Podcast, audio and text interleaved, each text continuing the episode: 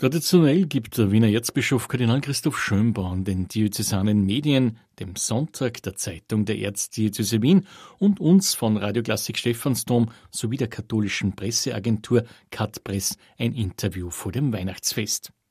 Das ist auch heuer nicht anders gewesen. Die Fragen stellten dabei Chefredakteurin Sophie Lauringer vom Sonntag und Paul Wutte von der Katpress. Die Themen prägt heuer die Teuerung, von der wir betroffen sind, die Sorge um das Heilige Land, wie auch die Ukraine, die Kirche zwischen den Synoden im Vatikan und der Erzdiözese Wien und die Weihnachtskrippe, die heuer ihr 800-Jahr-Jubiläum begeht.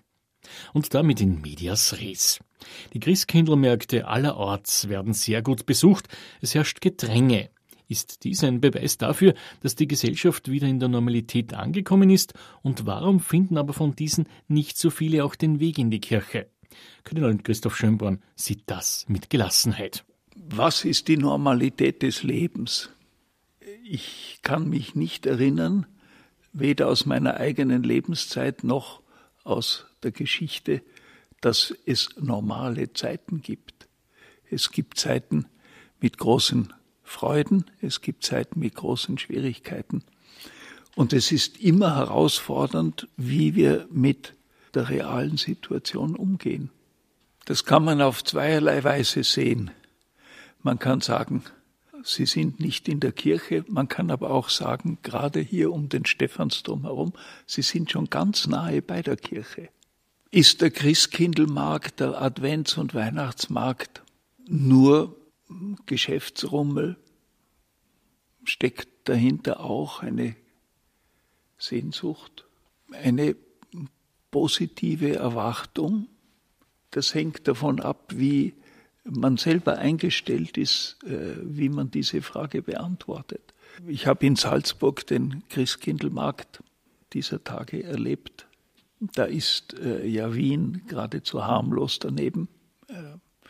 Menschenmassen.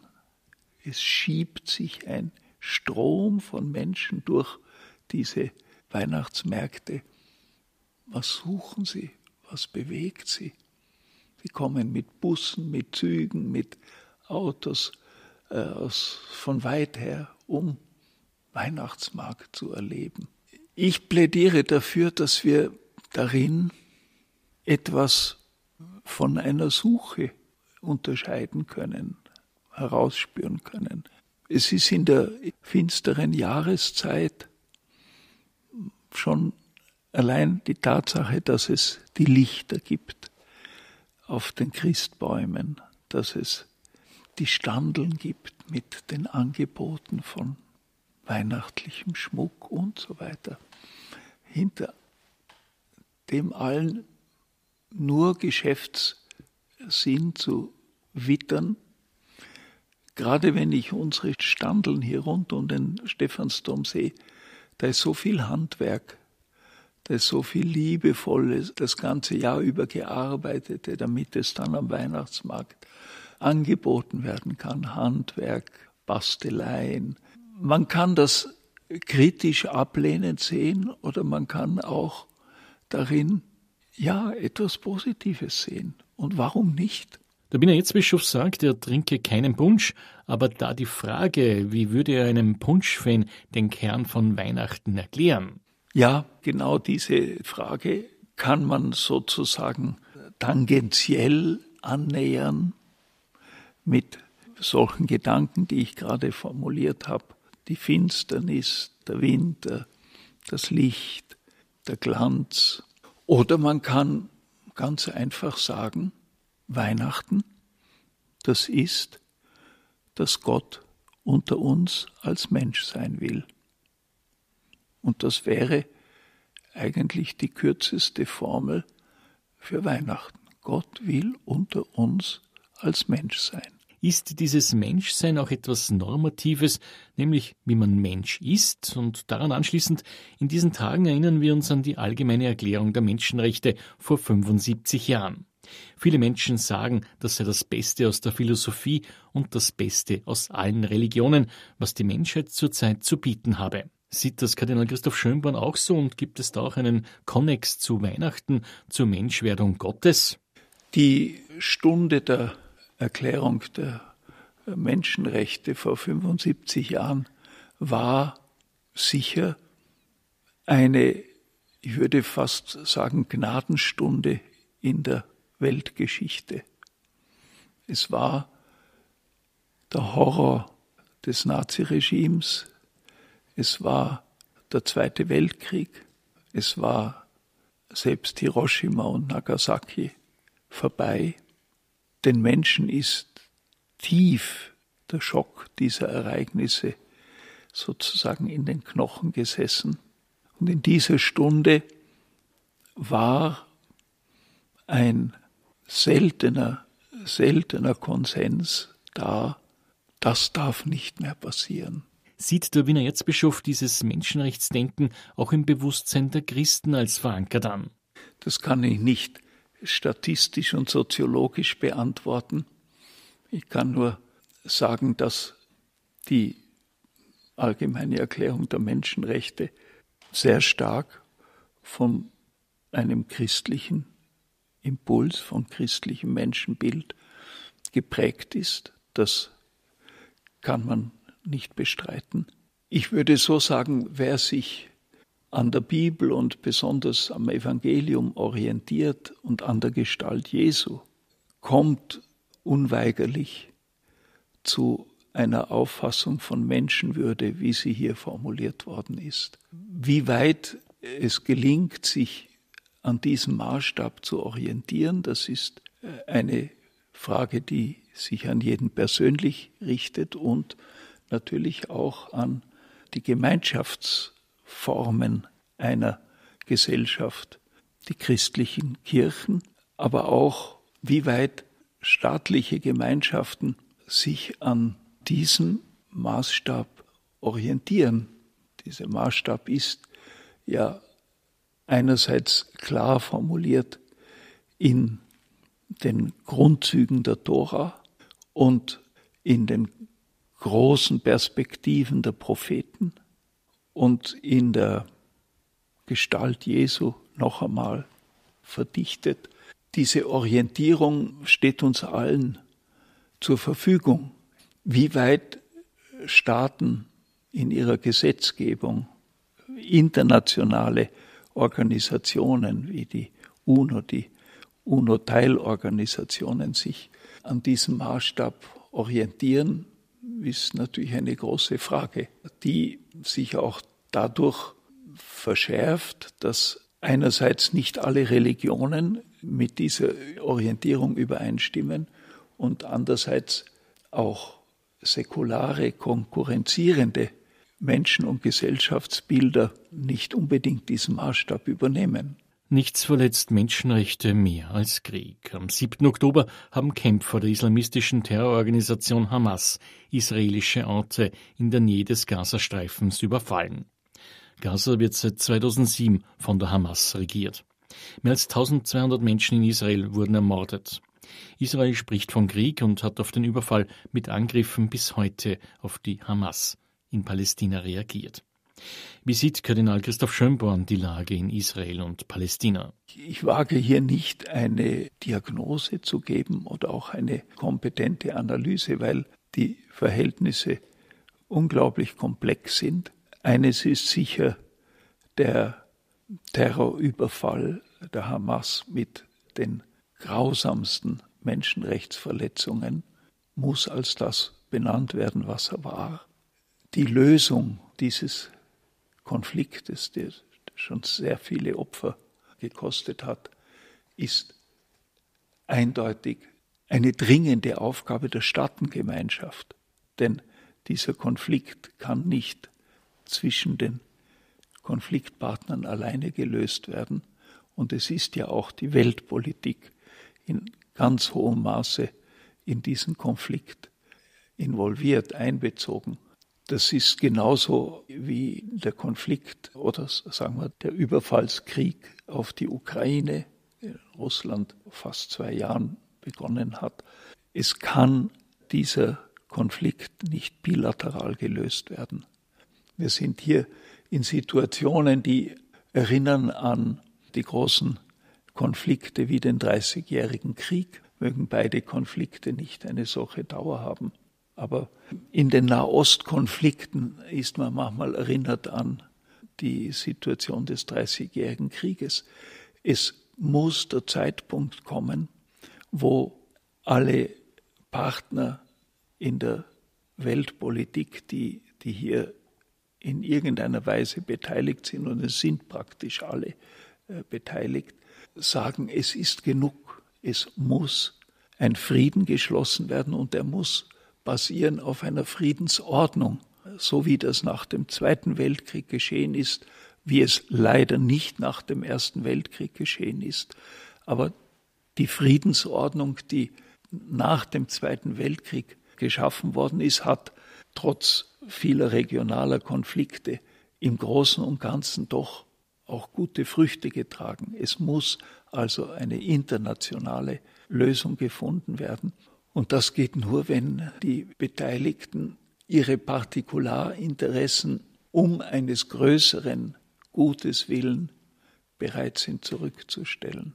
Kardinal Christoph Schönborn gilt als große integrative Person gegenüber dem Judentum wie auch dem Islam. Viele reisen von ihm in die Region und diese Länder zeugen davon. Was meint er, können die sogenannten abrahamitischen Religionen leisten, damit im Heiligen Land wieder Gerechtigkeit und Frieden einziehen? Ja, die abrahamitischen Religionen zusammen sind etwa die Hälfte der Weltbevölkerung und sie bestimmen doch sehr die Geschichte global, aber auch die gegenwärtige Situation. Darum sind alle Schritte, die in Richtung Wahrnehmung der gemeinsamen Verantwortung der abrahamitischen Religionen geschehen, unbedingt zu begrüßen. Die Erklärung von Abu Dhabi über die Universal Fraternity, die äh, Papst Franziskus und der führende Geistliche des sunnitischen Islam, Al-Tayyib von Kairo, unterzeichnet haben vor fast fünf Jahren, ist ein Meilenstein in diese Richtung. Gemeinsame Verantwortung.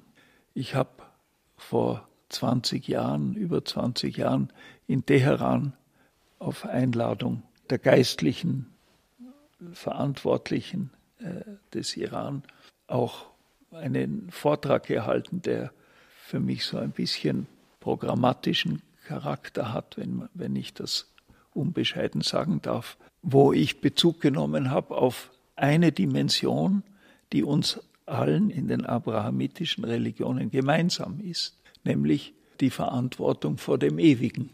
Das heißt, das Wissen darum, der Glaube daran, dass es so etwas wie ein universales Gericht gibt, in dem wir Rechenschaft geben müssen, nicht nur über unser eigenes Leben, sondern auch über das Leben unserer Gemeinschaften.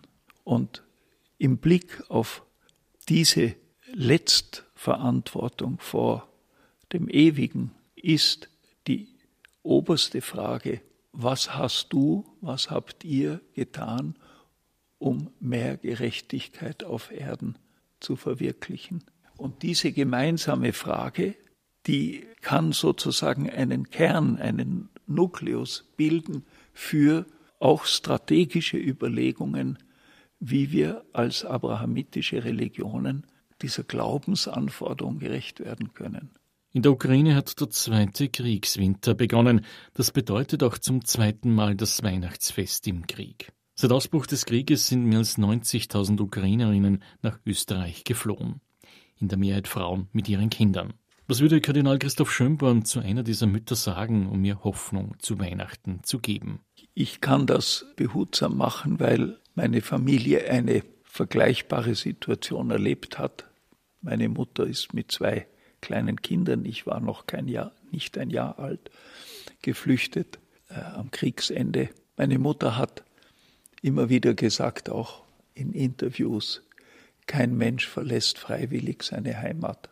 Alle diese 90.000 Menschen aus der Ukraine, die in Österreich sind, großteils Frauen und Kinder, haben sicher nicht ihre Heimat freiwillig verlassen. Wie es in meiner Familie war, ist es sicher auch in den ukrainischen Familien. An oberster Stelle steht die Hoffnung, es wird Frieden sein und wir können zurückkehren. Möge der Ukraine erspart bleiben, was uns nicht erspart geblieben ist. Man konnte nicht zurückkehren. Es hat sich immer deutlicher gezeigt, es gibt keinen Weg zurück. Die Zerstörungen, die Veränderungen sind so gravierend, dass man als Familie versuchen muss, anderswo eine Zukunft aufzubauen. Und es sieht in vieler Hinsicht so aus, dass von den Menschen, die aus der Ukraine geflüchtet sind, wohl ein Teil, hoffentlich nicht ein Gutteil, nicht wird zurückkehren können. Nicht, weil sie es nicht wollen, sondern weil die Zerstörungen und die Unsicherheit der kriegerischen und der politischen Situation eine Zukunft schwer vorstellbar macht. In Rom haben sich im Oktober Bischöfe, Priester, Ordensleute und Laien aus aller Welt mit Papst Franziskus getroffen. Dabei ging es weniger um die heißen Eisen der Kirche, die in den Medien besonders hervorgehoben wurden, sondern der Fokus lag auf der Frage, wie kann Synodalität in der katholischen Kirche aussehen. Das Ergebnis der Beratungen ist ein 40-seitiger Text, der in den kommenden Monaten in den Ortskirchen vertieft werden soll. Welche Erkenntnisse hat Kardinal Christoph Schönborn da mitgenommen? Was ich sagen kann von, von den Gesprächen im Synodenrat, ist, dass nach wie vor das zentrale Thema Synodalität ist. Es ist nicht Thema dieser Synode, diese oder jene Kirchenorganisation, diese oder jene dogmatische Frage oder moralische Frage oder kirchendisziplinäre Frage. Es geht nach wie vor darum, wie kann eine synodale Kirche missionarisch sein. Das heißt, die Kernfrage ist nach wie vor Synodalität. Das frustriert manche, auch mich gelegentlich in den Diskussionen, denn es entsteht der Eindruck, ja, wie Karl Rahner einmal gesagt hat, bei solchen Grundsatzfragen, wir wetzen die Messer und kommen nicht zum Schneiden. Wir reden weiter über Synodalität. Ja, aber haben wir schon wirklich interiorisiert, haben wir wirklich angeeignet, was Synodalität der Kirche bedeutet? Nämlich die Grundfrage, wie sieht das Discernment and Decision Making in der Kirche aus? Wie funktioniert in der Kirche das Unterscheiden des Willens Gottes? Das ist nach wie vor das Herz. Die jetzige Etappe ist im Unterschied zur Synode vom vergangenen Oktober, zur Sitzung vom vergangenen Oktober, da ging es wirklich mehr um die Frage der Unterscheidung. Wie kommt man gemeinsam zu einer Unterscheidung? In der nächsten Sitzung, im nächsten Oktober, geht es mehr dann um die Frage, wie geschieht gemeinsames Decision Making. Nach dem klassischen Dreischritt der katholischen Aktion, aber natürlich schon Ignatius von Loyola, sehen, urteilen, handeln, kann man sagen, sehen, das waren die kontinentalen Phasen, hinschauen, hinhören. Die zweite Phase, die jetzt im Oktober in Rom stattgefunden hat, ist, wie geschieht das Urteilen? Wie unterscheidet man, was ist jetzt der Wille Gottes? Der dritte Schritt ist das Handeln. Also wie geschieht in einer synodalen Weise das Decision Making.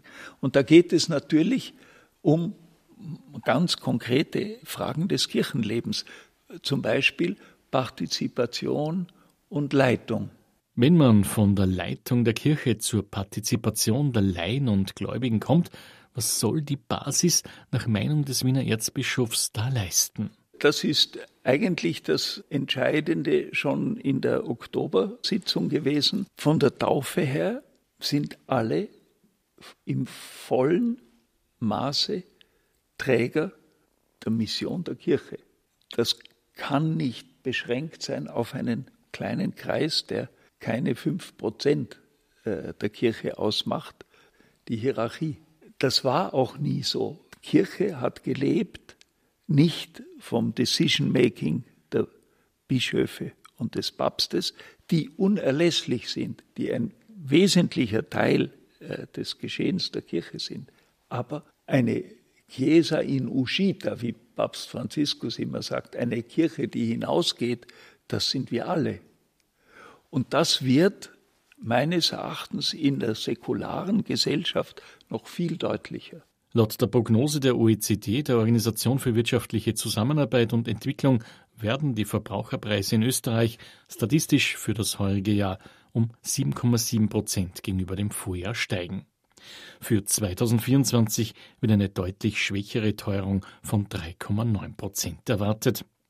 Eines ist klar, die hohe Inflation führt dazu, dass nicht nur private Haushalte sparen müssen, sondern auch die Kirche. In der Erzdiözese Wien lautet dazu das Motto Priorisieren und Sparen. Was ist diesbezüglich in der Finanzplanung der Erzdiözese Wien zu erwarten? Kardinal Christoph Schönborn dazu. Das teilt die Erzdiözese Wien mit einem ganz großen Prozentsatz der österreichischen Haushalte. Die Inflation ist einfach sehr spürbar, die damit verbundene Teuerung. Und das wird vieles verändern. Ich hoffe nicht in einer überstürzten Weise, sondern im hoffentlich geordneten Zugang zu Einsparungen.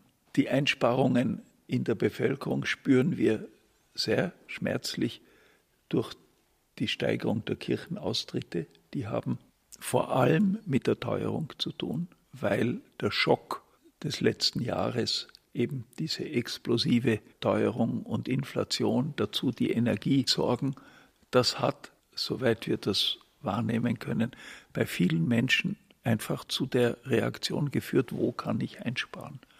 Ich kann beim Kirchenbeitrag einsparen, die Steuern werden mir nicht erspart, das kann ich einsparen. Das ist eine verständliche Reaktion, die aber natürlich für den Dienst der Kirche auch schmerzliche Folgen hat. Wo ist es sinnvoll zu sparen, wo weniger? Es gibt Gott sei Dank Bereiche, die nach wie vor wachsen. Das ist der Bildungsbereich, äh, die Schulen und das ist der karitative Bereich. Das liegt natürlich auch daran, dass wir hier eine Kooperation mit der öffentlichen Hand haben. In den Bereichen, in denen die Kirche den Großteil der finanziellen Leistungen erbringen muss, sind vor allem natürlich die Personalkosten. Die machen 70 Prozent des Budgets aus. Das heißt, die Kirche ist sehr personalintensiv. Natürlich wäre es sehr schmerzlich, wenn gerade im Seelsorgspersonal Einschnitte gemacht werden müssten, weil das die Kernaufgabe der Kirche betrifft. Aber so wie wir es in der Erzdiözese Wien versuchen, sind die Einsparungen sehr gut überlegt, auch durchdiskutiert, müssen auch nicht eine Katastrophenstimmung auslösen. Wir stehen nicht vor dem Bankrott, wir stehen ganz und gar nicht vor der Insolvenz, sondern wir müssen einfach mit den Ressourcen sparsamer umgehen, wie es die meisten Menschen in Österreich tun müssen. Eine Ergänzung zum Prozess Priorisieren und Finanzieren, der seit Herbst 2022 läuft, um die Erzdiözese Wien rechtzeitig auf absehbare finanzielle Rückgänge vorzubereiten. Im Zuge der Restrukturierung wird die Erzdiözese ihre Zuschüsse für das diözesane Medienhaus nur noch bis Jahresende 2024 aufrechterhalten. Spätestens dann müssen sich die Medien Radio Klassik Stephansdom und der Sonntag wirtschaftlich zur Gänze selber tragen. Kardinal Christoph Schönborn hat immer wieder angesprochen, dass seine Amtszeit auch einmal ein Ende nehmen wird. Seit 1995 ist der Erzbischof von Wien. Nächstes Jahr wird er 79. Was ist ihm in der verbleibenden Zeit noch wichtig und ein großes Anliegen? Dass wir die Zuversicht nicht verlieren, dass wir uns nicht in eine Schockstarre bringen lassen angesichts der Schwierigkeiten. Ja, es sind Schwierigkeiten, aber es geht uns in Österreich immer noch im Vergleich zu weiten Teilen der Welt unvergleichlich besser. Wir haben ein Sozialnetz, das zu den Besten der Welt gehört. Wir haben ein Gesellschaftskonzept, in dem die Sozialpartnerschaft ein wesentlicher Bestandteil ist. Das heißt, wir müssen soziale Konflikte nicht auf der Straße austragen, sondern am grünen Tisch.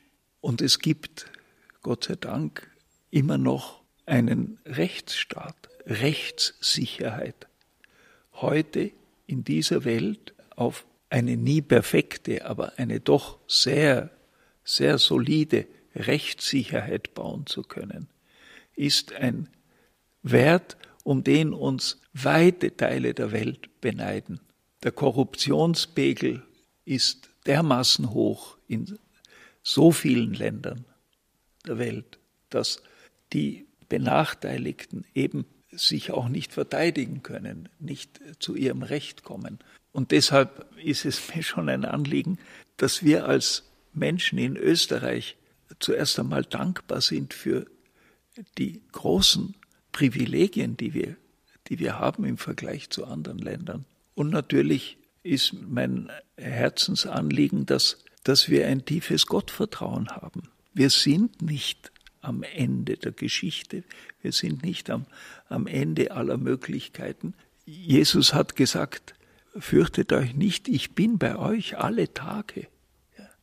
Bis ans Ende der Zeit, also auch im Jahr 2024, ich bin bei euch. Vor 800 Jahren stellte Franz von Assisi erstmals das Weihnachtsevangelium als lebendige Krippe dar. Was ist für uns wichtig in Bezug auf die Krippe und die Darstellung der Geburt Jesu zu Weihnachten? Die Krippe, die Franziskus in Greccio inszeniert hat, ist natürlich ein, eine geniale Erfindung eines Heiligen. Seither sind die Krippenspiele weltweit beliebt. Ich habe gerade ein Weihnachtsbüchlein von Erwin Kreutler gelesen, sehr ansprechendes, dem Vorarlberger Bischof, der in Brasilien sein Leben verbracht hat und Großartiges geleistet hat. Und wie er da schildert, wie er in den, in den kleinen Dörflein kaum eine Kapelle, aber die Krippe wird gespielt. Das ganze Dorf beteiligt sich daran, wie die Krippe nachgespielt wird, die Geburt Jesu in Bethlehem. Ich selber habe meine eigene Krippe, aber ich bin leider nicht ein echter Krippenbauer geworden. Als Jugendlicher habe ich einmal eine Krippe gebaut, die stand dann eigentlich jahrzehntelang unter dem Christbaum jedes Jahr. Aber äh, ich bin nicht ein aktiver Krippenbauer geblieben. Habe aber große Freude, wenn ich in Rom am Bahnhof sehe, wie die Italiener ihre Krippen lieben. Oder in einem Hotel vor einigen Jahren, im Hotel, die Männer, die da die Arbeit im Hotel machen, wie sie da eifrig ihre Krippe bauen und jedes Jahr eine neue Fantasie dazu, ein neues Element.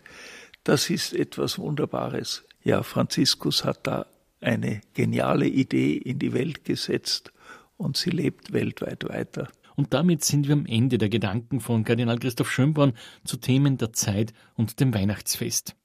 Abschließend drückt er seine wichtigste Hoffnung für Frieden aus. Frieden an oberster Stelle, denn ohne Frieden können die Menschen nicht in Frieden leben.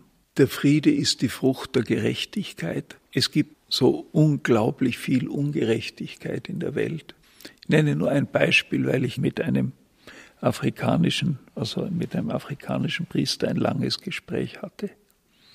Die himmelschreiende Ungerechtigkeit in vielen Ländern Afrikas, wo die Menschen in Armut leben, obwohl das Reich, das Land so reich ist an Bodenschätzen, an Ressourcen. Aber alles wird, geht aus dem Land weg und in das Geld in korrupte Kanäle. Also Frieden, soziale Gerechtigkeit, die die Basis von Frieden ist.